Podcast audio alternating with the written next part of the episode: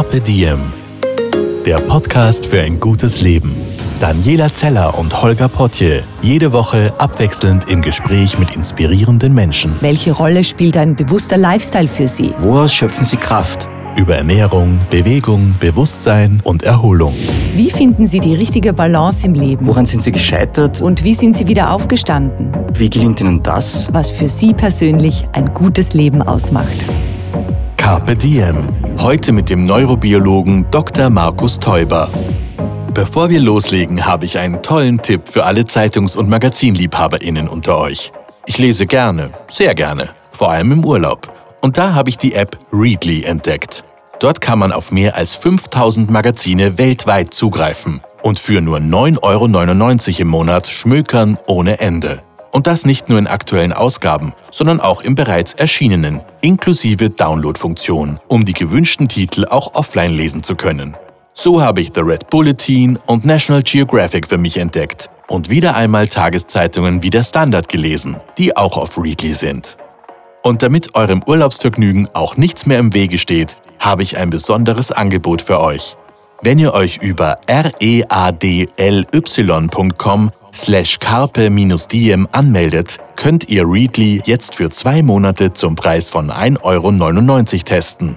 Und jetzt viel Vergnügen mit dem Carpe Diem Podcast. Ich bin mir sicher, die kommende Stunde bietet viele, viele neue Erkenntnisse, denn mir gegenüber sitzt der Neurobiologe, Trainer, Speaker und Autor Dr. Markus Teuber. Herzlich willkommen. Vielen Dank für die Einladung. Hallo.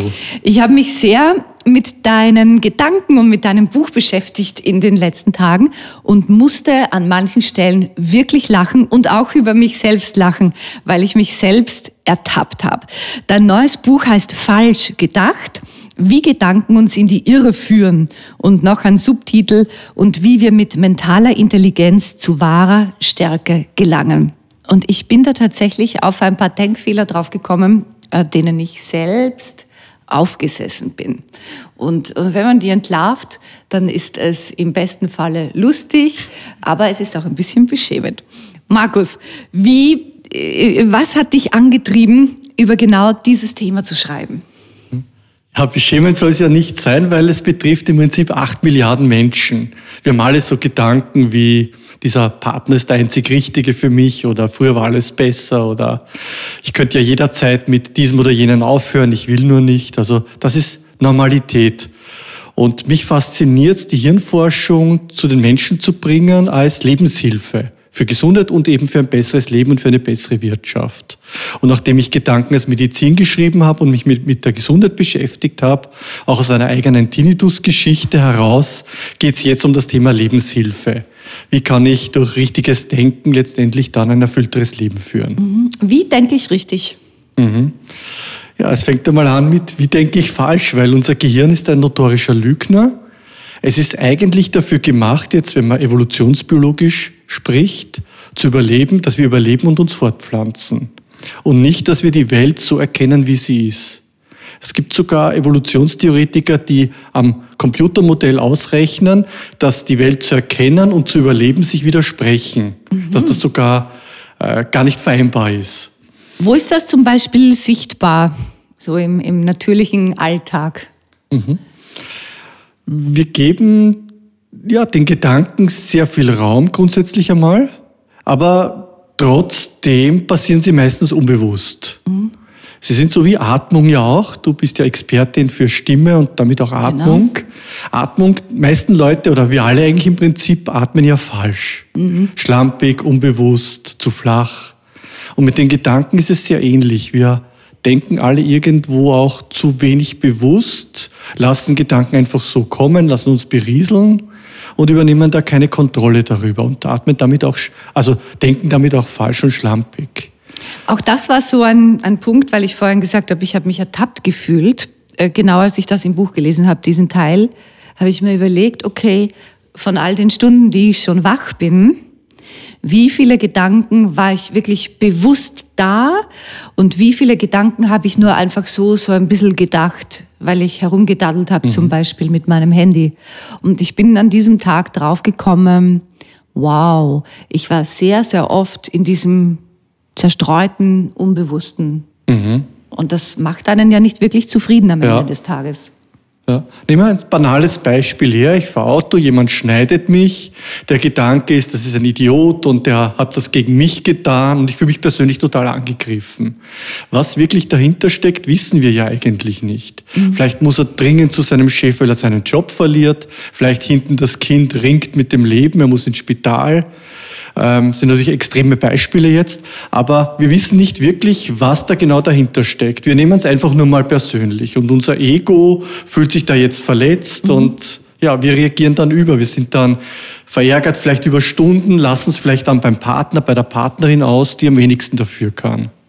Also du sagst, man sollte äh, zum Großteil äh, wirklich sich selbst auch beim Denken beobachten und, und dann kann man Gedanken auch in eine andere Richtung lenken. Habe ich das so Genau, richtig ja. verstanden? Absolut. Es beginnt einmal bei der Wahrnehmung, beim bewussten Denken. Und dann aus dieser Wahrnehmung heraus kann ich dann versuchen, die Zusammenhänge zu verstehen. Sind das vielleicht Muster aus der Kindheit? Sind das Muster, die da jetzt gar nicht angebracht sind? Ist da ein überschießendes Denken? Und durch dieses Hinterfragen kann ich dann beginnen, gezielt die Gedanken zu trainieren, die Gedanken zu denken, die ich möchte, die für mich nämlich sinnvoll und produktiv sind. Und hast du da einen Tipp, wie man damit beginnen könnte, wenn man das jetzt noch nie so bewusst sich überlegt hat? Was wäre so ein erster Schritt? Die erste Übung wäre vielleicht einfach mal drei Minuten die Augen schließen und mal schauen, was passiert. Und da werden wir feststellen, dass der Kopf voller Gedanken ist. Da ist ein richtiger Affenzirkus im Kopf. Und ah, ich mag jetzt nicht sitzen und der Sessel drückt und, und überhaupt, ich habe was zu erledigen und was esse ich am Abend und, und, und. Und so erkennen wir mal, was da für Action da oben passiert. Und das ist schon mal sehr, hm, ja, das ist einmal etwas, das uns schon mal diese Einsicht gibt, die uns diese, diese, diese Awareness auch dafür schafft, was da eigentlich ja, veranstaltet wird im Kopf. Mhm, Und wenn ich jetzt drauf komme, puh, da denke ich ein bisschen, was koche ich heute Abend und wann besuche ich die Oma und ah, zum Friseur muss ich auch und welche Farbe mache ich da und vorher der Covid-Test und ich brauche neue Vorhänge und die Blumen muss ich gießen und überhaupt, wie wird eigentlich morgen das Wetter und das alles auf einmal. Wenn ich das bemerke, was kann ich dann tun? Also es fängt ja schon an, dieses Stillsitzen, mal nichts zu tun, ist für die meisten Menschen extrem unangenehm. Also da gibt es sogar eine Studie USA, äh, wo Studenten 15 Minuten still sitzen mussten, an nichts tun. Und sie hatten die Möglichkeit aber, sich Stromschläge, zwar keine gefährlichen, leichte Stromschläge, aber doch zu geben. Und ein guter Teil hat sich dafür entschieden, aus Langeweile sich lieber mit Stromschlägen zu vergnügen, als einfach nur still zu sitzen. Wirklich? Also das ist einmal etwas, was wir überhaupt trainieren müssen, diese Fähigkeit, Ruhe zu bewahren. Körperlich zunächst einmal, aber auch dann geistig in die Ruhe zu gehen. Und dann eben zu verstehen, was passiert da im Kopf, was sind da für Gedanken, sind die sinnvoll, sind die nicht sinnvoll und was wäre jetzt ein guter Gedanke, was könnte mich da jetzt unterstützen, wie kann ich mich stärken. Also ich gebe dir so ein Beispiel. Stell dir vor, ich habe im Job gerade sehr, sehr viel zu tun.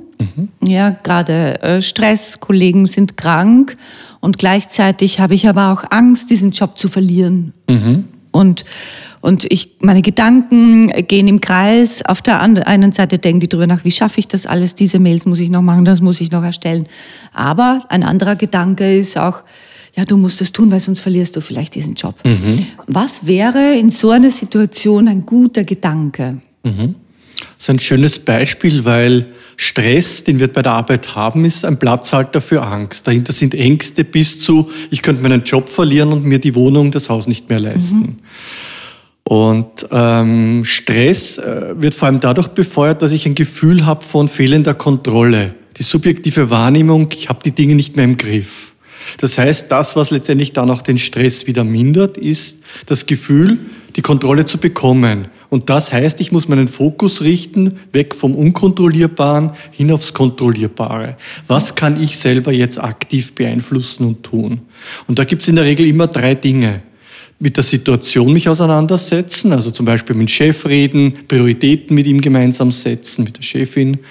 Ich kann die Bewertung verändern im Sinne von, wow, da habe ich jetzt tolle Aufgaben und so weiter. Mhm. Oder ich kann an der Konsequenz arbeiten, also zum Beispiel versuchen, durch Entspannungsübungen da einen Ausgleich zu finden. Und diese drei Möglichkeiten gibt's immer. Welche ich dann wähle, ist eine strategische Frage. Also es geht gar nicht so drum, wie die Sache ist, sondern dass ich ähm, äh, verändere, wie ich auf die Sache blicke. Genau, es gibt, sagen wir zum Beispiel den Knieschmerz, der tut weh, das, das Knie tut weh.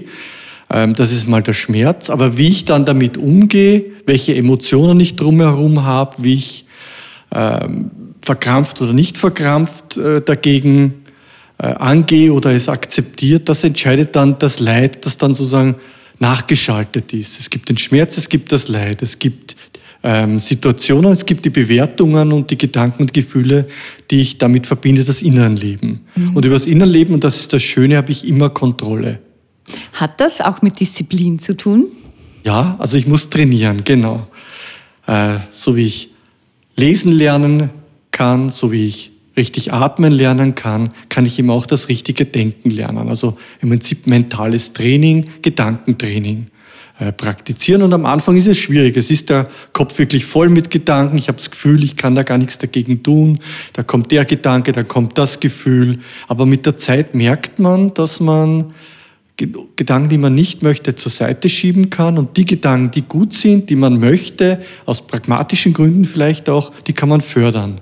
Aufmerksamkeit mhm. dort belassen. Jetzt äh, könnte ich sagen, na ja, aber ist das nicht ein bisschen so, ich denke mir Dinge schön und ich verdränge andere? So, jetzt mhm. setze ich die rosarote Brille auf. Mhm. Also die Situation bleibt, wie sie ist. Es kann ein schwieriges Arbeitsumfeld sein, eine Chefin, mit der ich nicht gut zurechtkomme, wirtschaftliche Sorgen.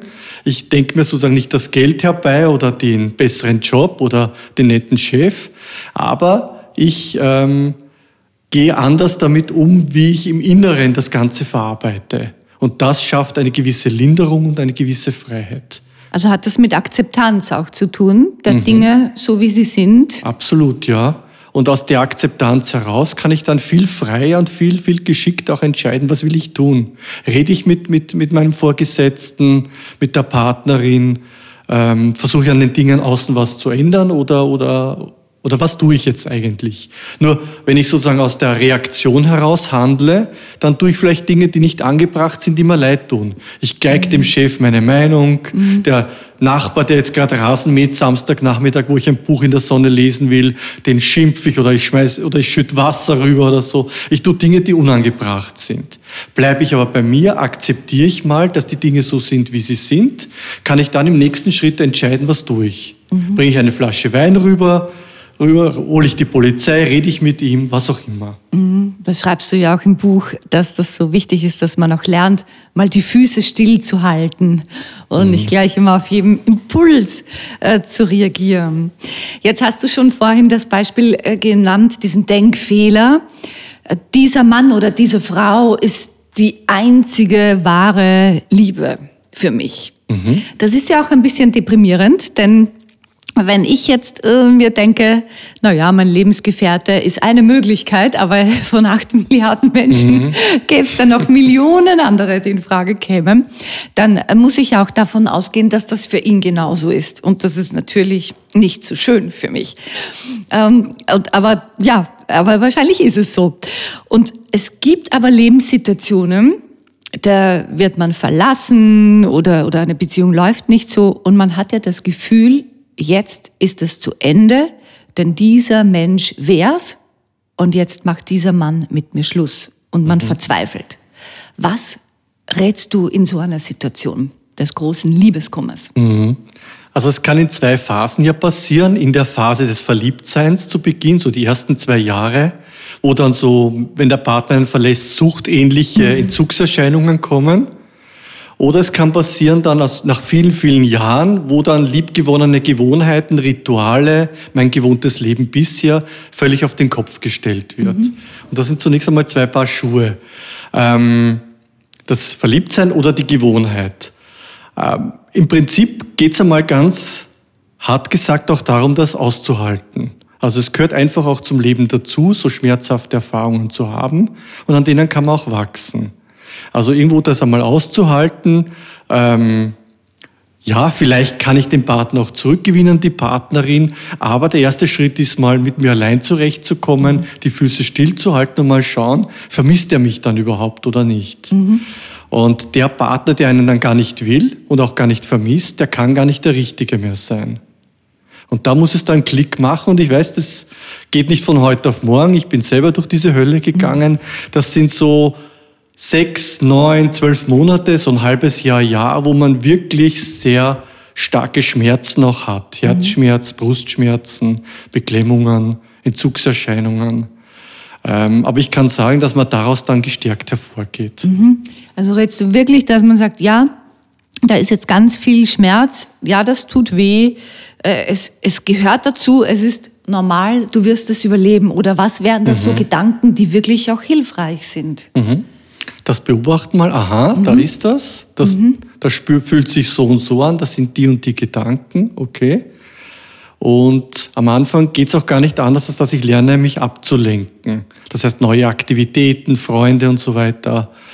Ähm, wie vielleicht ein neues Hobby auch zulege. Also da geht es ganz banal um die Ablenkung. Und dann, später dann, geht es auch darum, dass ich mich damit auseinandersetze. Was war da genau? Was kann ich daraus lernen? Ähm, warum hat es nicht funktioniert? Wie kann es das nächste Mal besser funktionieren? Mhm. Aber in dieser Akutphase sagst du wirklich, es, es anzunehmen, es wahrzunehmen und auch ganz bewusst zu sagen, okay, jetzt probiere ich ein neues Restaurant und verabrede mich mit einer Freundin, auch wenn es mir so schlecht geht oder ich fange jetzt an zu laufen oder so. Das, das schafft Linderung. Ja, unser Gehirn ist auch dafür gemacht, Krisen zu bewältigen, Konflikte zu bewältigen. So vier, fünf, sechs schwerere Ereignisse im Leben machen einen stärker, sagen die Studien wenn man so Biografie vergleicht oder mhm. auch die Menschen dann ihre Hand in eiskaltes Wasser, in Eiswasser halten lässt, die halten es länger aus als die, die extrem viele oder schwere Schicksalsschläge haben. Klar, die sind sehr gebeutelt. Oder aber auch, und das ist das Überraschende, als die, die gar nichts Schlimmes bisher erlebt haben. Die sind auch, kann man sagen, so ein bisschen weichgespült. Und auch unsere Gesellschaft, wir haben in den letzten Jahrzehnten in Mitteleuropa ja in dem Sinn keine schweren Krisen erlebt. Wir waren wirklich sehr privilegiert, sehr begünstigt, auch im Vergleich zu der Mehrheit auf diesem Planeten. Und jetzt sozusagen kommt einmal eine Bewährungsprobe. Also die große Corona-Pandemie. Was beobachtest mhm. du da als Neurobiologe? Als Wissenschaftler, als Menschenbeobachter. Ähm, was hat dich verwundert an uns Menschen? Was hat dich überrascht? Womit hättest du gerechnet? Das würde mich interessieren. So deine Erkenntnisse aus dem letzten Jahr. Ja, spannend. Also der erste Lockdown war so aus meiner Beobachtung für viele Menschen ein bisschen wie ein Abenteuer. Es war alles so befremdlich, unwirklich, so Science-Fiction-mäßig. Und es hat eigentlich auch gut funktioniert, weil ja, es war alles irgendwie auch neu und man war übervorsichtig. Und dann kam so die Phase, wo man gedacht hat, es ist vorbei, wo manche dachten, das Virus hätte sich abgeschwächt und eigentlich ist es gar nicht so schlimm, wie alle prognostiziert haben. Und dann kam Wumm, sozusagen dann im Herbst, die nächste Welle, der nächste Lockdown und wieder ein Lockdown. Und ich merke schon, dass viele jetzt die Nerven verlieren. Das heißt, dass sie die Geduld verlieren, dass sie verschiedene beschuldigen, ob das die Politik ist, ob das die Wissenschaft ist, ob das äh, Pharmaindustrie ist und so weiter. Es werden Schuldige gesucht. Unser Gehirn, das steht auch im Buch, falsch gedacht, sucht ja immer nach einer Ursache. Mhm. Und zwar genau nach einer. Wir sind zufrieden, wenn wir eine haben. Die Welt ist aber meistens komplexer und es gibt viele Ursachen für viele Dinge. Und ja, also ich merke jetzt eben dieses, die Nerven werden weggeschmissen, Persönlichkeitsanteile verstärken sich. Es ist wie eine Lupe im Prinzip. Das, was schon da ist, wird jetzt verstärkt. Die, die ängstlich sind von Natur aus, neurotischer sind, bei denen bricht es jetzt stärker aus. Mhm.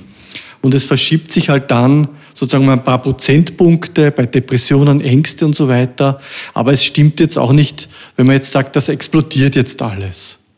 Ähm, und das Gute ist, und das kann ich schon sagen, weiß man aus der Vergangenheit, Zweiter Weltkrieg und so weiter, wenn man sich dann anschaut, wie viele Menschen haben posttraumatische Störungen und so weiter.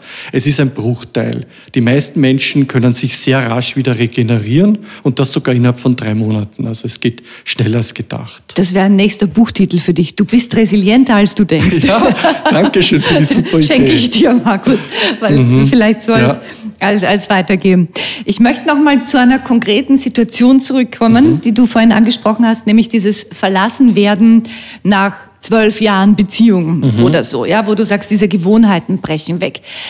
Jetzt äh, gibt es ja auch viele Menschen, die in Beziehungen stecken, wo mhm. sie selber merken, mm, das tut mir nicht mehr so gut. Sie mhm. denken vielleicht auch öfter, puh, wäre ich da jetzt vielleicht besser mit der besten Freundin und nicht mit meinem Mann, mhm. wäre es schöner.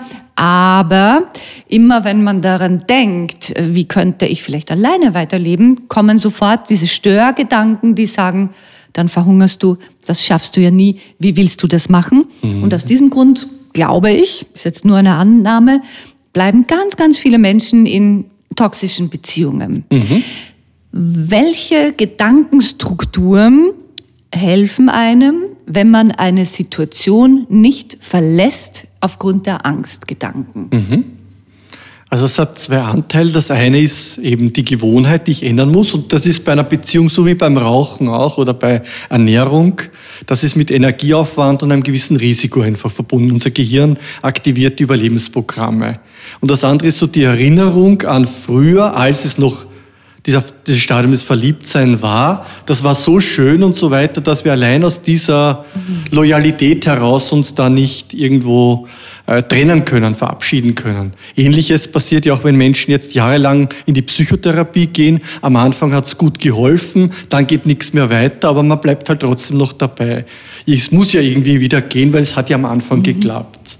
Und wir übersehen, dass es da zwei völlig unterschiedliche Strategien gibt. Den Beginn, der meistens anders tickt als dann die Gewohnheiten, die sich nach drei bis sechs Monaten etablieren und die wiederum nach anderen Regeln funktionieren. Und wenn ich das mal durchschaue, die Verliebtheit ist nicht mehr da, mhm, das ist nur mehr ein Gedanke, eine Erinnerung, ein Bild, eine Emotion. Und andererseits geht es dann um Gewohnheiten ändern. Da brauche ich dann irgendwo den Anreiz, dass das Neue attraktiver ist als der Ist-Zustand.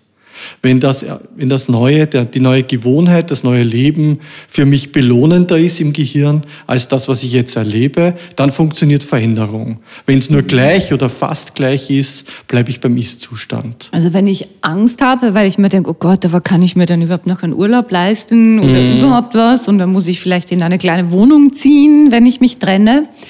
Äh, mal zu sagen, stopp aber was wird denn besser in deinem Leben? Ja. Oder wo tun sich neue Chancen aus, wenn, wenn das wäre das mhm. Neue? Mhm. Genau, das ich brauche dann dieses Wofür, ein neues Ziel, einen neuen, neuen Zustand, dieser Desired State dann muss stärker, intensiver, positiver sein als der Current State. Mhm. Dann funktioniert's und deshalb braucht halt ein bisschen Auseinandersetzung. Aber es ist diese Angst, ist sozusagen die, etwas, das ständig alle unsere Entscheidungen mit beeinflusst. Ich sage jetzt Beispiel, ich war mal in Bukarest, da war ein, ein uriges Kaffeehaus und daneben eine Kaffeehauskette. Und im urigen Kaffeehaus war niemand, in der Kaffeehauskette waren Leute. Da weiß ich ja auch, was mich erwartet, wie der Kaffee schmeckt und so weiter. Wo gehe ich hin? Natürlich in die Kaffeehauskette. Und dahinter steckt auch schon wieder Angst. Diese Angst, einen Fehler zu machen äh, und eben ins falsche Lokal zu gehen. Aber mhm. eigentlich kann ja nicht viel passieren. Was soll passieren? Schlimmer als dass die eineinhalb Euro, zwei Euro ähm, umgerechnet äh, sozusagen fehlinvestiert waren in den Kaffee, kann ja nichts passieren. Mhm. Also diese, diese kleinen Ängste sind ständig und halten ja. uns davon ab, was Neues zu entdecken. Ja. Ähm, jetzt die Vergangenheit ist doch auch was, das ein bisschen problematisch ist aus deiner Sicht der Dinge. Mm, weil man sich oft an etwas ja ganz anders erinnert, als es tatsächlich war. Mhm. Wie kann man sich da selbst ertappen? Ne, wenn man jetzt denkt, ja, aber puh, diese andere Wohnung, mhm. ah, das war halt schon viel besser. Oder, boah, warum habe ich den Job gekündigt damals? Weil eigentlich, oder warum habe ich mich getrennt? Mhm. Weil eigentlich war er doch eher ein guter das sind doch auch Störgedanken und Irrtümer. Ja. Denn ich wäre ja vielleicht noch dort, äh, mir hätte es gepasst. Wie kann man sich da ein bisschen auf die Schliche kommen? Mhm. Auch da ist mal zu wichtig, wichtig zu wissen, dass unser Hirn genauso tickt. Wir sind retromanisch.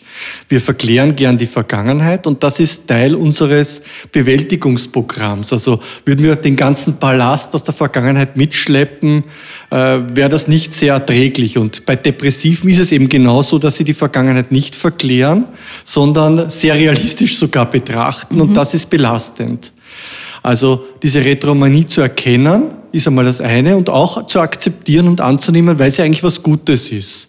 Die Vergangenheit war gut, das darf auch so sein. Diese Umdichtung, diese Umbewertung im Gehirn ist ganz okay, weil dadurch kann ich auch freier im Hier und Jetzt leben. Aber dann geht es eben darum, genau dieses Hier und Jetzt auszukosten und äh, ja auch die Weichen für die Zukunft zu stellen. Das heißt, ich darf mich in der Vergangenheit nicht verlieren. Ich darf daraus Kraft schöpfen, diese Bilder, diese Gefühle mitnehmen, aber das, die Action, die Handlung, das Verhalten, das passiert jetzt. Mhm.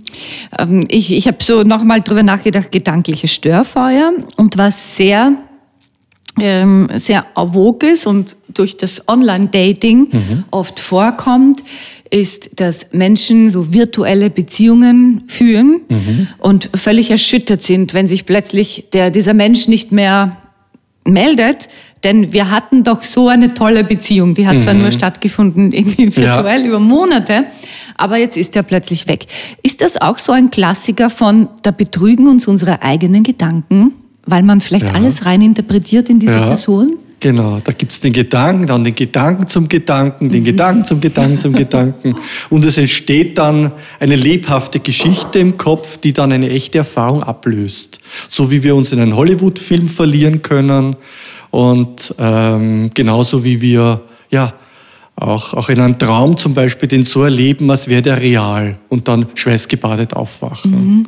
Was, was rätst du jemandem? Das sind, glaube ich, wirklich viele Menschen, die mhm. gerade äh, so eine Kommunikation haben und, und die da auch äh, völlig süchtig sind, aber irgendwie auch unglücklich, weil es zu, zu nichts führt und die in so einer Schleife hängen. Welche Gedanken könnte man sich da herholen als Hilfen, mhm. um da rauszukommen vielleicht. Weißt du, weil du sagst Schleife, also ich stelle es mir genauso als Karussell vor. Mhm. Gedanken drehen sich dann in eine bestimmte Richtung äh, und das sind verschiedenste Figuren dann auf diesem Karussell, auf diesem Ringelspiel. Und ich stelle mir dann vor, dass ich dieses Karussell anhalte und in die Gegenrichtung bewegen lasse. Und schau mal, was da passiert. Und in der Regel sind dann die Gedanken, diese Störenden, mal gestoppt. Und was wäre das? Also eigentlich wirklich mhm. ein Karussell und das mhm. bewegt sich in die Gegenrichtung. Mhm. Und was passiert da in meinem Gehirn, indem ich mir das vorstelle? Mhm. Zum einen eine Ablenkung, das mhm. heißt also ganz banal. Ähm, und das andere, was da passiert ist, ich lasse Vorstellung wirken. Und ich stoppe sozusagen die eine Vorstellung und, und, und ersetze sie durch eine neue. Und das Schöne ist ja, eigentlich, dass wir Singletasker sind, alle auch die Frauen. Wir sind alle Singletasker. Wir können uns nur auf eines bewusst intensiv konzentrieren. Und genau das kann man hier wunderbar nutzen. Mhm. Weil indem ich sozusagen intensiv in ein neues Bild gehe, kann das alte gar nicht mehr so stark und nicht mehr so präsent sein. Sollten wir auch, wenn wir uns so verlieren in solchen Vorstellungen, ähm, sagen mal so, stopp, lass das sein, schau lieber mal mhm. die Blume an, die direkt vor dir steht oder, mhm. oder ruf jemanden an und frag die Person, wie geht's dir eigentlich heute mhm. so? Wäre das auch eine Möglichkeit? Ja, das Tagträumen, das wir erleben, ist an sich eine gute Sache, weil wir daraus Kreativität, neue Ideen schöpfen.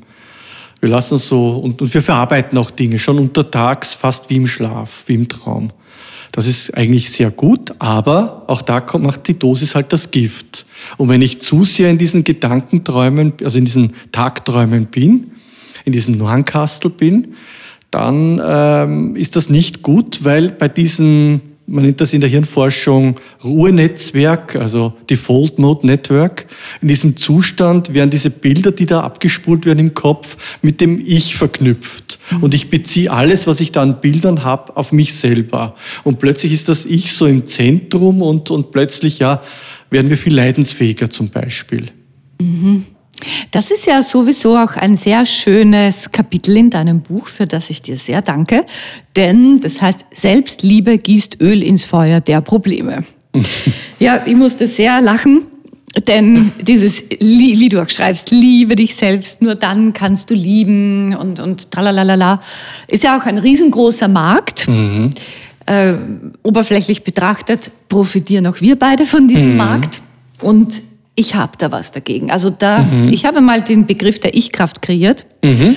Und der wurde ganz oft missverstanden, nämlich genau in dieses Schau nur auf dich und schau dich selbst an und beschäftige du nur dich mit dir. Und ich habe es aber so gemeint, so ähm, schon erkenne dich ein bisschen selbst, was brauchst du, wer bist du, wer bist du auch nicht, wo, wo sind deine Grenzen und schau, was, was stärkt dich, damit du dich quasi nicht mehr mit dir beschäftigen musst, sondern offen bist für das Wir. Ja. Und das Ziel ist immer das Wir. Und, und ich, ich glaube, ich lag da nicht so falsch mit dieser Annahme, oder? Absolut. Und als Kommunikationsexpertin heißt du ja selber, ein Sender ohne Empfänger wäre ziemlich einsam. Mhm. Und äh, genau darum geht's ja eigentlich. Also sich selbst zu erkennen, seine eigenen Stärken und Schwächen. Nein, ich kann nicht alles, was ich will, aber ich kann viel mehr, als ich will. Aber ich muss das mal erkennen, wie tick ich eigentlich. Und dann letztendlich ähm, ist sehr viel, was wir an Problemen erzeugen, auch durch Ichhaftigkeit ähm, bewirkt, äh, verursacht. Also zum Beispiel Perfektionismus. Wir tun ja Perfektionismus in der Regel nicht, die Leistung erbringen, weil wir Spaß haben an der Leistung und an der Sache, sondern weil wir nach Anerkennung streben von außen. Das heißt, dieses Ich will von außen genährt werden, Aufmerksamkeit bekommen. Oder ähm, der Narzissmus natürlich. Ähm, dass wir gewisse Dinge einfach tun, weil wir selber uns als überlegen dominant fühlen wollen. Der Narzissmus ist in allen Menschen drin, mehr oder weniger, und ist zu einem gewissen Grad auch gesund und treibt uns ja auch an zu erfolgen zum Beispiel. Aber wenn er dann überbordend wird, wenn wir süchtig danach sind, Anerkennung zu bekommen, süchtig danach sind, dass sich alles um uns dreht und ähm, wir eben in der Arbeit so aufgehen, im Perfektionismus, dass wir dann ins Burnout rutschen, ist es halt zu viel. Und ähm, die Lösung gibt's eigentlich schon bei Freud und auch bei Viktor Frankl. Viktor Frankl spricht von der Selbsttranszendenz, mhm. Freud von der Überwindung des primären Narzissmus. Das Baby, um, für den ist die Welt so gestrickt, dass sich alles um das Baby drehen muss. Und wenn wir jetzt im Erwachsenenalter wieder dieses Denken haben, die Welt muss sich immer um uns drehen und dann sind wir genau in diesem alten kindlichen Muster wieder drin. Und das zu überwinden geht über das Du. Ich kann über das Du zum Wir finden und habe dann eben dieses starke Ich und diese gelingenden Beziehungen dann auch zur Welt. Aber was ist jetzt so schlecht an der Selbstliebe? Mhm. Ja, es wird halt das Kind mit dem Bade ausgegossen. Also dieses, ich muss mich selber lieben, erst dann kann ich andere lieben. Ähm, dieses ähm, überzogene, jetzt momentan ist das halt wieder sehr in Mode, dieses Ich so zu übertreiben. Und das führt mich noch mehr in diese Ichhaftigkeit. Ich beschäftige mich wieder sehr intensiv mit mir selbst, zu wenig mit meinem Umfeld, mit den anderen und verliere da einen realistischen Blick auf die Dinge, auch auf mich selber. Ähm, das geht auch mit, mit Selbstlob einher, das dann überzogen ist oder auch Lob generell. Mhm. Also ähm, was höre ich denn oft von Müttern und Vätern? Mei, was ist mein Kind begabt oder mein Kind ist so gescheit?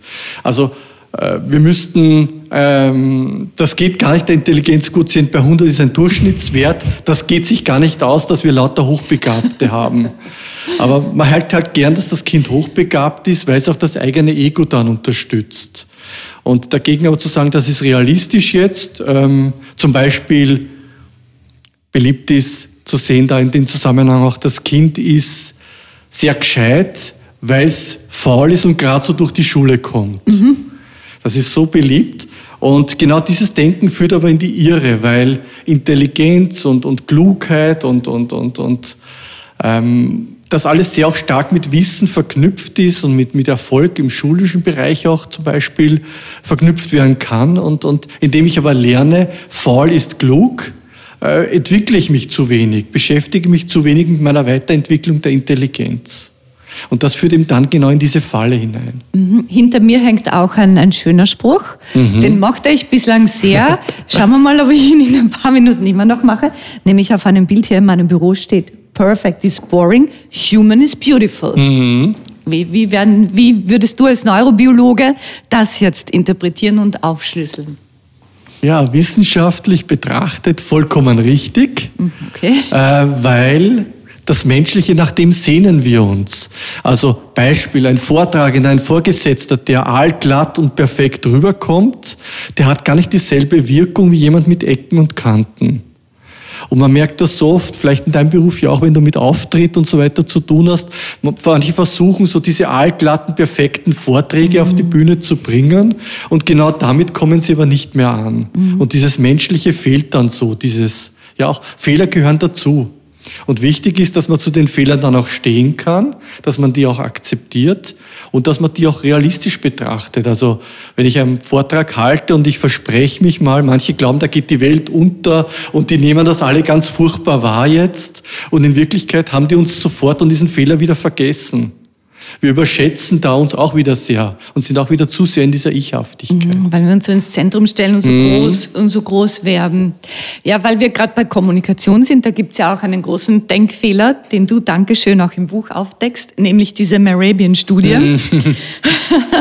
Äh, Kommunikation entsteht nur zu sieben Prozent über den Inhalt. Und da sagst du auch, na ja, das ist auch so ein was Überliefertes. Und, und ähm, eigentlich stimmt's überhaupt nicht. Vielleicht muss man das, die ganze Studie, Studie ist es ja, glaube ich, nicht, Umfrage, Untersuchung zitieren. Lautet, Kommunikation entsteht nur zu 7% über den Inhalt, zu 80, 38% über Stimme und Sprechweise und 55% über äußere Faktoren.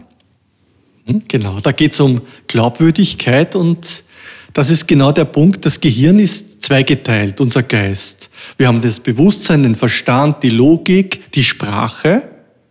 Und dann haben wir das Unbewusste, die Emotionen und die nonverbale Kommunikation, die Mimik, die Gestik, die Stimme. Und wenn es darauf ankommt und zwei, also die Sprache und das Nonverbale sich widersprechen, vertrauen wir eher dem Nonverbalen. Und das macht doch absolut Sinn, weil das evolutionär viel, viel älter ist und weil das viel, viel schwerer zu faken ist. Ich kann beim Date schnell behaupten, ich bin der treueste Mann auf der ganzen Welt und Fußball interessiert mich nicht die Bohne.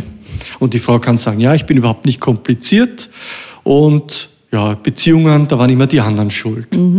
Und wir glauben es dann, weil wir es gerne glauben möchten, aber irgendwo spüren wir vielleicht, da stimmt was nicht. Oder wir lernen jemanden kennen und irgendwie mögen wir den nicht. Da ist was nicht ganz okay. Und das ist eben diese Verarbeitung auf der limbischen, auf der emotionalen Ebene, die eine viel größere Bedeutung für uns hat, weil sie die ehrlichere Art der Verarbeitung ist. Aber man könnte schon sagen, ob jemand als vertrauenswürdig, als glaubwürdig, kompetent wahrgenommen wird, hängt eben ganz stark eben von äußeren Faktoren ab, von der Stimme und, und zu einem kleineren äh, Bereich vom Inhalt. Ja. Also so könnte man es formulieren, oder? Ja, wenn ich jetzt jemand frage, kannst du mir einen Zahnarzt empfehlen oder einen Gastroenterologen, dann äh, wird der mir jemanden sagen, wo die Ordination sauber war, wo die Ordinationshilfe freundlich war, wo es nicht wehgetan hat, wo alles gepasst hat, sage ich mal. Wo Aber der auch vielleicht äh, ganz, äh, mit jemandem gesprochen hat. ja, genau. Ja, so. Aber ob die Diagnose Ja. wirklich richtig war, ob die Therapie nicht, nicht nur ein Zufallstreffer war, dass die angeschlagen hat, ähm, das können wir ja gar nicht beurteilen. Wir haben ja nicht Medizin studiert. Genau. Und das heißt, wir können eigentlich Kompetenz nicht wirklich beim anderen echt beurteilen. Wir können nur wahrnehmen anhand von Kontext und vielen, vielen Signalen. Ja, kommt das für mich jetzt kompetent rüber oder nicht? Das nächste ist ja das äh, viel zitierte Bauchgefühl. Ne? Hör auf deinen Bauch, frag dich, was sagt dir dein Bauch. Da schreibst du auch, naja, ganz so ehrlich ist dieser Bauch ja auch nicht. Mhm, der kann uns oft in die Irre führen, genau. Indem wir uns in den Falschen verlieben zum Beispiel, indem wir in Krisensituationen falsche Entscheidungen treffen. Ich sage jetzt mal ganz brutales Beispiel, Absturz der Air France Maschine 447. Die Maschine hat an Höhe verloren. Ähm, und der Pilot, relativ unerfahren noch, hat im Reflex, ich verliere Höhe, ich muss die Maschine raufziehen, versucht so Höhe zu gewinnen. Man lernt aber schon, relativ, haben wir sagen lassen, in den ersten Flugstunden, wenn du Höhe verlierst, geh noch mal runter, hol dir Auftrieb und dann kannst du raufgehen. Aber unter solchen extremen Stresssituationen greifen wir auf ganz einfache, banale Muster zurück. Und die können uns oft eben in die Fehl, Fehl, äh, zum Fehlurteil kommen und uns ähm, ja, in eine gefährliche Situation auch bringen. Ich sehe da jetzt ein Dilemma. Auf der einen Seite äh, belügen uns unsere Gedanken mhm. und jetzt belügt uns auch noch das Bauchgefühl. Was mache ich jetzt? Ja. Im Endeffekt muss ich beide mal streiten lassen. Das wäre das Ideale. Also es geht nicht immer, dass ich über alles reflektiere. Manchmal muss ich schnell entscheiden. Da hilft mir der Bauch schon. Er kann komplex, sehr rasch entscheiden. Und je mehr Erfahrung ich in dem Bereich habe, desto besser gelingt das. Also ein erfahrener Arzt kann sehr rasch aus dem Bauch heraus eine Diagnose stellen, mhm. anhand der vielen Muster, die er gelernt hat. Aber weil er kognitiv dazu mhm. auch in der Lage ist. Ja. ja. Und am Anfang musste er viel dafür lernen mhm. und viel reflektieren. Mhm. Und einen unerfahrenen jungen Arzt würde ich lieber nicht das Bauchgefühl entscheiden lassen. Der soll bitte lieber nochmal drüber nachdenken und im Buch nachschlagen. Mhm. Und aber wenn wir das Ideal haben, wir haben ein bisschen Zeit, eine Entscheidung zu treffen, sich mal Hauskauf zum Beispiel, dann ist dieser Rat von Oma, mal eine Nacht drüber zu schlafen, gar nicht so schlecht. Und einmal das Gefühl herzuholen, zu beschreiben, im Kopf zu verarbeiten und dann wieder den Bauch zurückzuschicken. Und das geht so ein paar Mal hin und her und das Unbewusste arbeitet weiter. Mhm. Wie sollte ich meine, meine Gedanken auch zur Kontrolle ähm, einsetzen, wenn ich jetzt zum Beispiel in einem Job bin, unzufrieden in diesem Job und den Impuls habe, ja, ich kündige und, und mache ganz was anderes, eröffne ein Café oder was mhm. auch immer. Ähm, wie, wie gehe ich da damit um in so einer Situation? Ja, ist ein Wunderpunkt, weil es ja so viele Selbstständige gibt, die, ich muss brutal sagen, mit einer unglaublichen Naivität ins Business gehen, ja.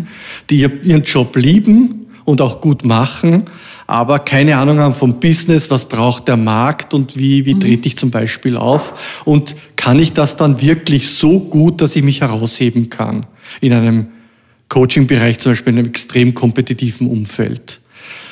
Und ähm, ja, das ist teilweise zum Weinen dann, wie, wie, wie Menschen an die Sache dann rangehen und letztendlich dann scheitern. Also es ist schon wichtig, beides zu überlegen, was kann ich, was, was mag ich und was braucht der Markt und dann die Überlappung sozusagen zu finden aus diesen drei Elementen. Oder bei einer komplexen Entscheidung eben das mal hin und her zu spielen, mal zu schauen, woher kommt das Gefühl überhaupt und ist vielleicht dieses Gefühl eine Bedürftigkeit. Also ich habe jetzt einen Job, da fühle ich mich total sicher, habe aber auch in mir ein Abenteuerelement, das Dopamin. Und weil das nicht befriedigt wird, weil die Sicherheit wird zwar befriedigt, aber das Dopamin nicht. Habe ich die Lust nach was Neuem. Wäre ich aber dann im Neuen, dann vermisse ich wieder die Sicherheit, weil die mir auch wichtig ist. Das heißt, indem ich mich selber mal kennenlerne und mal schaue, welche Motive sind in mir Sicherheit, Abwechslung, zum Beispiel Durchsetzung, also äh, Macht ähm, und indem ich dann schaue, was ist mir wichtig und wo habe ich den Mangel, dann kann ich verstehen, ja, woher kommt überhaupt dieses Bedürfnis überhaupt. Mhm. Ja, da muss ich an ein Beispiel denken. Ich hatte mal einen Bekannten im sehr entfernten Bekanntenkreis und das war für alle in diesem Bekanntenkreis sehr ersichtlich, dass er mhm. in seiner Beziehung, in seiner langjährigen Ehe sehr, sehr unglücklich war. Er hat auch die mhm. mal kurz verlassen, ist dann wieder zurückgegangen zu seiner Frau und plötzlich hat er seinen wirklich guten Job gekündigt mhm. und, und hat sich selbstständig gemacht. Und, und das ist nicht so gut gegangen. Und ich habe mir damals gedacht, ich glaube, er hätte nicht den Job kündigen sollen, sondern die Beziehung mhm. beenden. Und das haben auch andere Freunde ja. gesagt, so sie hatten das Gefühl, er kompensiert alles, was ihn unzufrieden macht. Oder, oder das tut er alles in dieses Berufliche, mhm. macht es daran fest, aber in Wahrheit ist er ganz blind und eigentlich ist es die Beziehung. Ist das auch so ein Beispiel mhm. für, für Gedankenbetrug? Ja, ich kann, wenn ich zum Beispiel jetzt auf Sicherheit, aber auch auf Abenteuer sehr stark orientiert bin, also auf Stimulanz, auf Neues, entsteht da ein Konflikt in einem sicheren Job. Und, ähm, und ich habe vielleicht das Gefühl, es liegt am Job. Aber ich könnte ja dieses Abenteuer, diese Stimulanz auch anders ausleben. In, äh, zum Beispiel durch ein Hobby, dass ich, dass ich mir ein Abenteuerhobby suche mhm. oder indem ich mal versuche, die Selbstständigkeit so nebenbei auf vier Stunden Basis die Woche mal auszuprobieren. Und vielleicht habe ich das Gefühl, ja, ich kann mich da schon super ausleben und damit ist sozusagen dieses Defizit dann wieder gefüllt. Dann mhm. ist das Bedürfnis gar nicht mehr so da. Bei manchen ist es vielleicht mhm. umgekehrt. Ne? Die sagen, okay, mein Job ist so furchtbar oh, oh, oh, die Beziehung ist so furchtbar und ich, ich muss mich scheiden lassen und dann und in Wahrheit liegt es aber an ganz anderen Dingen ihr, ihr Unglück. Ja. Also wenn ich viel Schokolade esse, dann habe ich vielleicht mehr Lust nach Fett. Und wenn ich aber sehr viel Fett, sehr viel Fleisch esse, dann dürstet es mich wieder mehr nach dem Süßen, gustet es mich mehr nach dem Süßen. Also der Mangel schreit immer am lautesten. Und wenn der Mangel aber wieder gestillt ist und das andere, das, was ich hatte, zum Mangel wird, dann bin ich deswegen um nichts glücklicher. Ich tappe quasi von der einen Falle in die nächste. Wie kann, können uns die Gedanken dabei helfen, ähm, mit etwas aufzuhören? Also zum Beispiel mit Rauchen aufzuhören? Mhm. Ja, also grundsätzlich jede Gewohnheit, und Rauchen gehört auch dazu, hat drei Elemente. Es gibt einen Auslöser, das Verhalten selbst und eine Belohnung. Mhm. Und Auslöser ist unterschiedlich. Viele Menschen sagen zum Beispiel, sie rauchen, weil sie gestresst sind. Ähm, das ist spannend, weil in einer Zigarette ist unglaublich viel an Stoffen, aber nichts, was einen wirklich entspannt. Man hat nur das Gefühl, es entspannt einen, weil man einem Bedürfnis wieder nachkommt. Also die Frage ist, was ist das Bedürfnis, die Belohnung dahinter, die dazu führt, dass ich mir in Stresssituationen oder in der Pause mit Arbeitskollegen oder in der Früh beim Kaffee mir eine anzünde? Was war so mein erstes Raucherlebnis? Was war das erste Motiv? Äh, viele erzählen mir, dass sie zum Beispiel ihren Eltern, dass sie rebellisch waren. Sie wollten halt Freiheit genießen oder zeigen, ich mache, was ich will oder zur Gruppe dazugehören. Und jetzt aber, wenn ich 30, 40 bin, brauche ich das ja nicht mehr, dieses als 16 oder als 14-Jähriger, hoffentlich eher als 16-Jähriger, mhm. zu dieser Gruppe dazuzugehören und rauchen zu müssen. Mhm.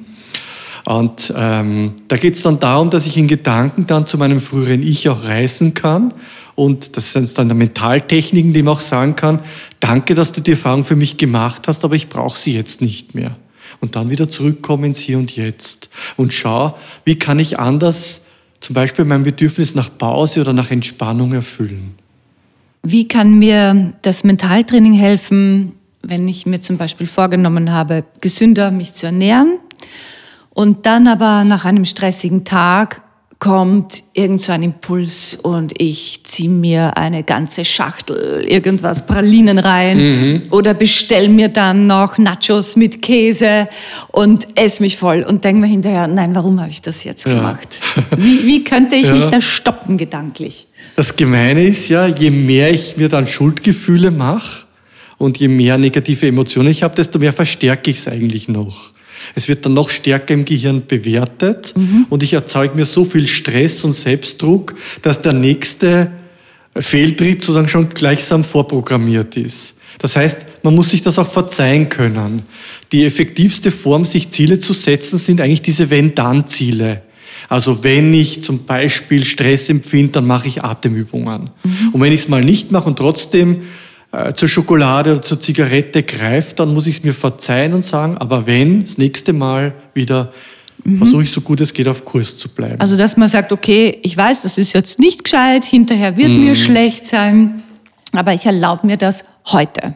Ja, ich darf es mir verzeihen, Fehltritt gehört dazu. Es geht ja ums große Ganze. Mhm. Wo will ich in einem halben Jahr, Jahr stehen damit? Mhm.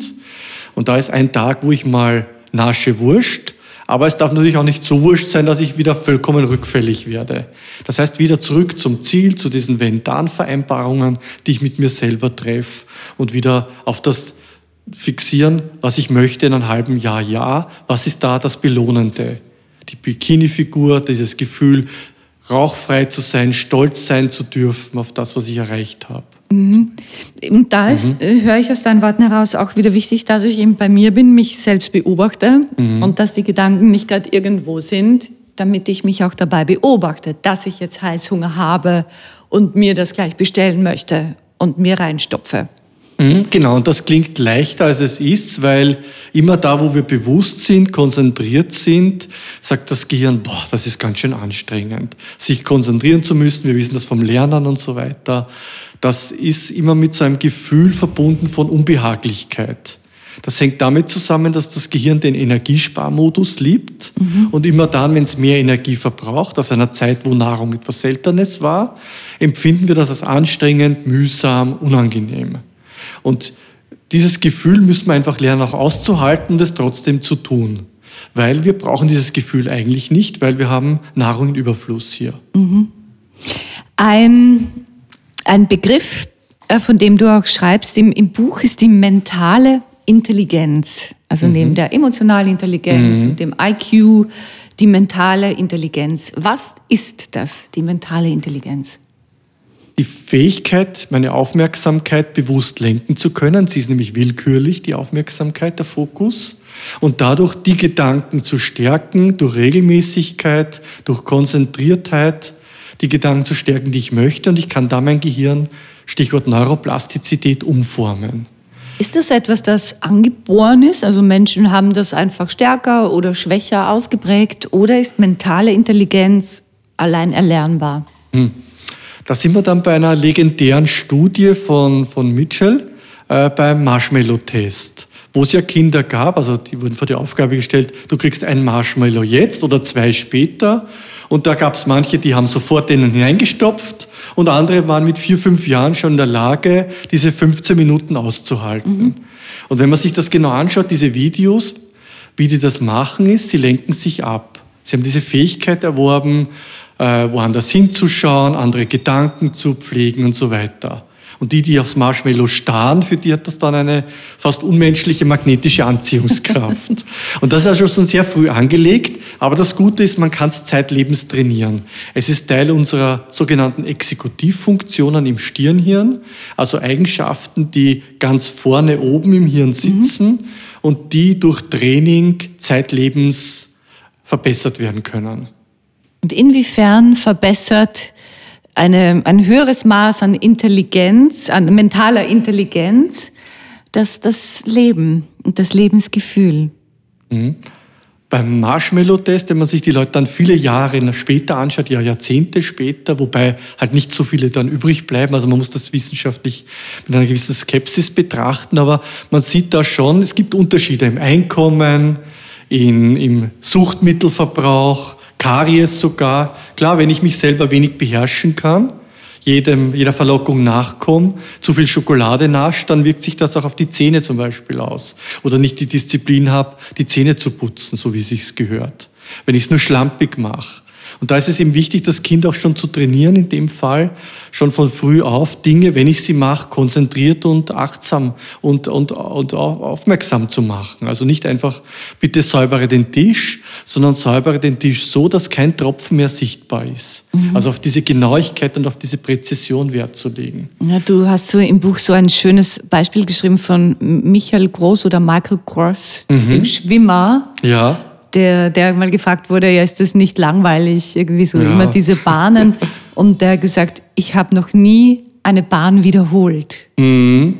Ja, das ist die Einstellung eines Spitzenleisters. Also wenn wir Skifahren gehen, wir haben vielleicht einen Skikurs, dann üben wir, dann kommen wir die schwarze Piste runter. So nach 50 Stunden haben wir ein passables Niveau erreicht. Und dann, wenn, wenn wir nur freizeitmäßig am Skifahren interessiert sind und gar nicht besser werden wollen, bleibt es auch dabei. Wir spulen das ab, was wir schon können. Und werden eigentlich gar kein besserer Skifahrer mehr, nicht, mhm. zumindest nicht mehr signifikant.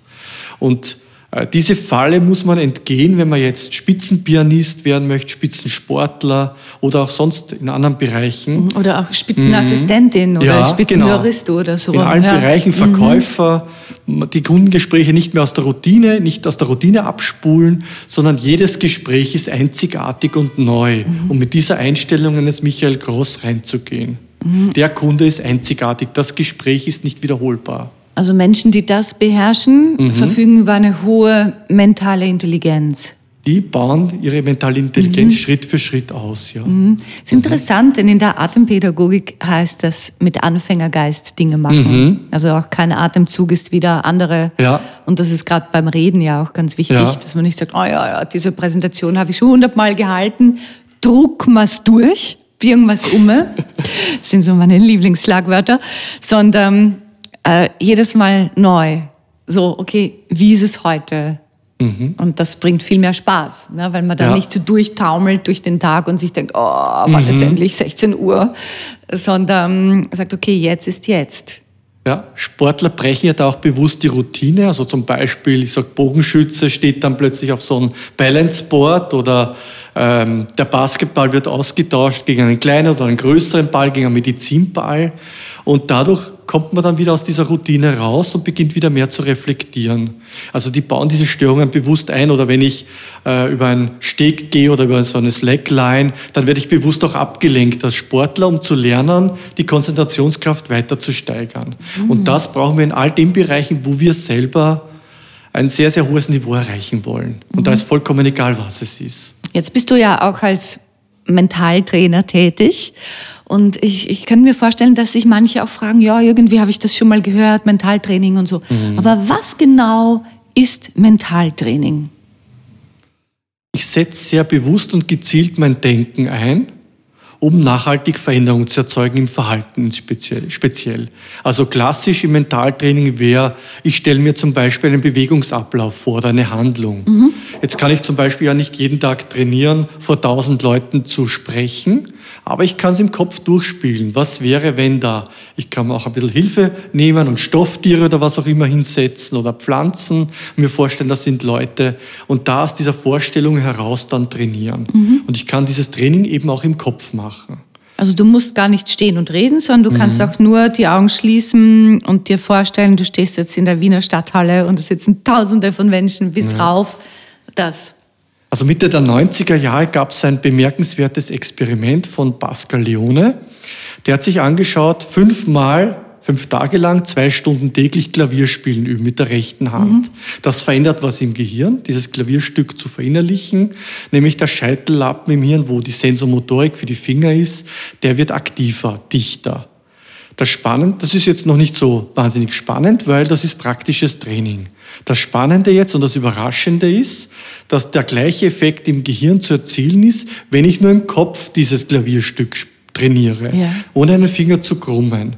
Und da gibt es sogar Studien dann in anderen Bereichen, dass ich Muskelkraft zunehme im Finger, äh, indem ich mir einfach nur vorstelle, ich trainiere den Finger an einem Expander zum Beispiel. Es ist auch so ein Tipp, äh, bevor man etwas tatsächlich tut, sich das eben immer wieder durchzudenken, durchzudenken, durchzudenken. Mein Rat wäre, wenn es geht, praktisches und mentales Training ab, abzuwechseln. Mhm.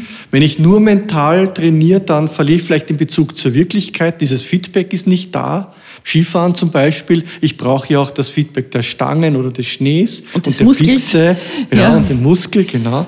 Also ich muss schon in der Wirklichkeit auch herausgefordert sein, aber dann gehe ich wieder in Gedanken und kann es viel, viel öfter durchspielen, als wenn ich da auf der Piste jetzt praktisch übe. Welche Menschen kommen zu dir ins Mentaltraining und warum?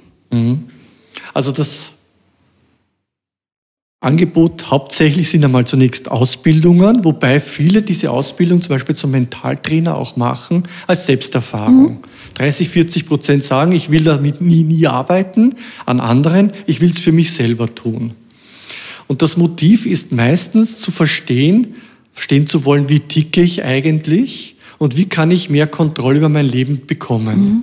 Also Sie spüren, da fehlt irgendwas, ich bleibe unter meinen Erwartungen, da ist wie eine angezogene Handbremse, ist da irgendwas, können es vielleicht nicht so genau benennen und Sie wollen Techniken erlernen, mit denen man schnell Verbesserung bekommt, aber auch Techniken, die so richtig tief ins Hirn gehen, wo es dann nachhaltig ist. Und das ist eben die Ausbildung. Das andere ist der Bereich dann äh, in der Wirtschaft, die Frage, wie kann ich mit Change, mit Digitalisierung, mit den Herausforderungen des, des Marktes besser umgehen. Und inwieweit hilft da Mentaltraining dabei? Also es geht einmal darum, den Menschen eine Inspiration zu geben, einmal das mhm. Bewusstsein zu schaffen, hey, da kannst du was verändern, das, du musst dem nicht ausgeliefert sein. Die meisten leben so ein bisschen wie, ich bin vorm Fernseher und lass mich vom Film berieseln. So passieren Gedanken. Und da geht es mal darum, ich kann Regisseur werden, ich kann Schauspieler in diesem Film werden. Dafür mal die Inspiration zu schaffen. Und dann eben so Ticks und Techniken und Tools an die Hand zu geben, wo ich jeden Tag 5, 10, 15 Minuten trainiere. Regelmäßig ist da wichtig, über einen gewissen Zeitraum an einem Thema konzentriert, auch da wieder wiederholt trainiere.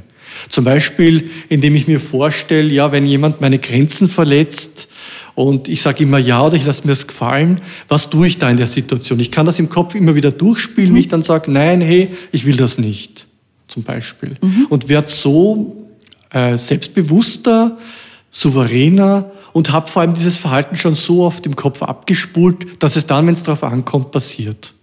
Wie trainierst du dich noch? Hast du tägliche Rituale? Ich liebe die Meditation. Ähm, meine Meditation ist, ich setze mich vor die weiße Wand und mache eine halbe Stunde gar nichts. Also machst du es mit offenen spüren. Augen? Ja. Also du schaust, so halb offen, du, du genau. schaust wirklich an die weiße Mhm. Wand, ja? Begonnen habe ich ursprünglich mit Achtsamkeit, also so Körperreisen, hineinspüren Mhm. in die Zehen, in die Stirn, ins Knie und habe dann sozusagen das nächsten Schritt dann für mich, um was Neues auch zu machen, eben diese Zen-Meditation, das Sazen für mich entdeckt. Und wie oft und wann machst du es? Ich mache es regelmäßig in der Früh, eine Viertel bis eine halbe Stunde und dann am Abend auch nochmal eine Viertel bis eine halbe Stunde. Also so halbe Stunde Minimum am Tag. Wie hast du damit begonnen? Ich kenne viele, die sagen, puh, da eine halbe Stunde sitzen. Mhm. Ja. Und ich sage immer, du, ich bin zwar keine Medit- Meditationsexpertin, aber ich glaube, man muss nicht gleich so anfangen. Nein. Da gibt's bessere Wege. Wenn jemand mit Laufen anfängt, dann sage ich auch nicht gleich fünf oder zehn Kilometer Dauerlauf. Da kriegst Seitenstechen, da geht da die Puste aus, da verlierst die Lust dran. Schritt für Schritt langsam steigern. So wie beim Laufen, ich fange mal zum Gehen an, dann werde ich schneller und so weiter, mache Pausen. So ist auch beim Meditieren. Ein, zwei Minuten mal einfach beobachten, ich kann mal die Augen offen lassen und so weiter. Ich kann das auch mal im Liegen machen. Und so komme ich dann langsam rein. Und, und meditieren Mhm. bedeutet ja auch einfach beobachten, was ist. Genau. Oder? Und wieder Mhm. weiterziehen lassen. Genau, und wenn ich beobachte, der Kopf ist voller Gedanken, dann glauben viele, jetzt habe ich es nicht geschafft. Ja. Aber in Wirklichkeit, dass ich es ja bemerkt habe, war schon Meditation. Und was hat das Mhm. äh, bewirkt in dir und inwiefern hat äh, dieses Tool dein Leben verbessert? Bin ich auf jeden Fall viel gelassener geworden. Also ich war früher wirklich so ein Heferl, habe Dinge auch sehr schnell persönlich genommen, starkes Ego, war im Businessbereich, im Geschäftsumfeld auch nicht gut. Als Führungskraft, wie ich begonnen habe, war ich grottenschlecht, muss ich ganz ehrlich sagen, als Warum? Führungskraft, weil ich mich selbst in den Mittelpunkt gestellt habe und nicht meine Leute. Also ich war zu wenig bei den anderen, in der Wahrnehmung, in den Gefühlen und zu wenig da, ja, was haben die für Stärken und was brauchen die jetzt? Bin, man wird ja im Prinzip Führungskraft, indem man gut ist in dem, was man tut, zum Beispiel als Verkäufer oder als Produktmanager in meinem Fall. Und ähm, das heißt aber eben noch nicht, dass man gut ist als Führungskraft dann. Da muss man ganz andere Dinge lernen und vor allem sich selbst zurücknehmen. Mhm, Das war das größte, die größte Lernerfahrung dann. Und aufzubauen, diese Kompetenz auszustrahlen, aber auch diese Wärme, beides. Und präsent zu sein beim anderen. Diese Kombination aus diesen dreien macht die gute Führungskraft dann aus. Und mal brauche ich natürlich mehr Kompetenz, da muss ein bisschen mehr Autorität äh, walt, gewalten werden lassen. Und mal brauche ich wieder mehr die Wärme und die Empathie in bestimmten Situationen. Darf man auch mal zornig sein als Führungskraft? Ja, ich darf es natürlich äh, sozusagen diese Gefühle haben. Ich darf sie auch benennen, wenn sie angebracht sind. Aber ich darf mich natürlich nicht gehen lassen und, und einfach dem einfach so nachkommen. Und, Und gleich die Leute Ja, anbrüllen. genau. Das wäre und Ordner nachschmeißen Leadership. und so. Ja. Also das Gefühl zu haben ist vollkommen okay und es zu benennen und es auch zu artikulieren. Ich bin da jetzt verärgert über dein Verhalten, weil zum Beispiel, aber sich nicht da gehen zu lassen und vor allem sich nicht übermannen zu lassen. Wieder wie vorhin beim Beispiel Rasenmäher Nachbar, mal spüren, das ist auch nicht okay, dass der jetzt Samstagnachmittag einfach den Rasen mäht. Da darf ich auch verärgert sein. Meine Erwartungshaltung deckt sich jetzt nicht mit meiner Wahrnehmung, das erzeugt Verärgerung. Und dann aber geht es darum, konstruktiv eine Lösung zu finden. Nicht das Wasser rüber zu schütten oder rüber zu blären, sondern mit dem zum Beispiel zu reden einfach. Konstruktiv. Hey, du, das ist nicht okay, ich möchte mich jetzt ausrasten. Wir haben auch Gartenregeln und so weiter oder eine Hausordnung, bitte halt dich dran. Und auf die Firma umgelegt, also nicht so, ich ärgere mich und darum rufe ich den jetzt gleich einmal an und brüll den an, sondern zu sagen, okay, ich bin so wütend und vielleicht auch einmal, jetzt bin ich so wütend und sich dabei beobachten, dass man gerade wirklich wütend ist und auch mit diesem Gedanken, okay, jetzt darf ich eine Stunde wütend sein, aber dann ist es auch wieder gut. Ja. Und morgen hinterfrage ich auch vielleicht mit der Ja. Person, wie konnte es zu diesem Fehler kommen oder so. Und nicht gleich eine E-Mail schreiben. Ja. Das macht so vieles so viel besser, wenn man eine Nacht drüber schläft und nicht gleich beantwortet per E-Mail. Erstens entstehen so viele Missverständnisse, man lässt dann seine Emotionen freien Lauf. Äh, schreit ihn sozusagen mit Rufzeichen an, das, das ist nicht gut. Ja, und auch, ich glaube im Gegenteil, oder wenn man gerade sehr verliebt ist oder da nicht so ganz klar ist, empfindet der andere das auch so. Und dann kommt da irgend so ein Impuls und man schreibt das gleich. Ähm, Nicht zu früh mit, dem, mit allem rauszukommen, nein. Nein, nein. Oh, wer das genau wissen möchte, da gibt es ein schönes Beispiel im Buch von Markus. Mm, Also gerade für alle frisch Verliebten äh, würde ich das empfehlen. Das Buch sowieso, aber auch diese Stelle. da äh, kann man viel genau. draus lernen. Füße stillhalten. Die Füße stillhalten. Das ist wirklich, seit ich diese, dein Buch gelesen habe jetzt, denke ich mir das mehrere, mehrmals am Tag. Die Füße stillhalten. Das ist meine Gedankendisziplin. Also somit hat mich dein Ja. Buch schon gut gecoacht. Ich stelle mir auch gern vor, dass ich, also wenn mich ärgere oder wenn irgendwas ist, was mich da jetzt gerade belastet, dass ich da jetzt mal in Gedanken einen Kaffee, einen Cappuccino nipp und trink und das Ganze mal beobachte. Ja. Und auch das hilft. Ja. Oder von der Vera Birkenbill gibt es den Tipp, auf die Uhr zu schauen und zu sagen, jetzt ist gerade Viertel nach äh, drei, aber ich ärgere mich um 20 Uhr. und dann ist der Ärger eh weg um 20 Uhr. Markus, ich danke dir für deine vielen schönen Gedanken, die uns, denke ich, nicht in die Irre geführt haben, sondern in unser aller Leben Klarheit bringen. Danke, dass du da warst. Dankeschön, hat großen Spaß gemacht. Mehr von Carpe Diem gibt es auf Soundcloud, iTunes, Google Play oder Spotify. Jetzt abonnieren und liken. Das Carpe Diem Magazin erscheint alle zwei Monate. Besucht auch unsere Social Media Portale auf Facebook, Instagram und YouTube und unsere Website carpediem.live. Carpe Diem, der Podcast für ein gutes Leben. Wenn euch der Carpe Diem Podcast gefallen hat, dann schenkt ihm 5 Sterne bei Apple Podcasts. Wir freuen uns über eure Kommentare und sind jetzt auch direkt über podcast.carpediem.live erreichbar. Wir freuen uns über Anregungen, Kommentare und Ideen. Nächste Woche Holger Potje im Gespräch mit Carpe Diem Yoga Coach Marcel Clementi.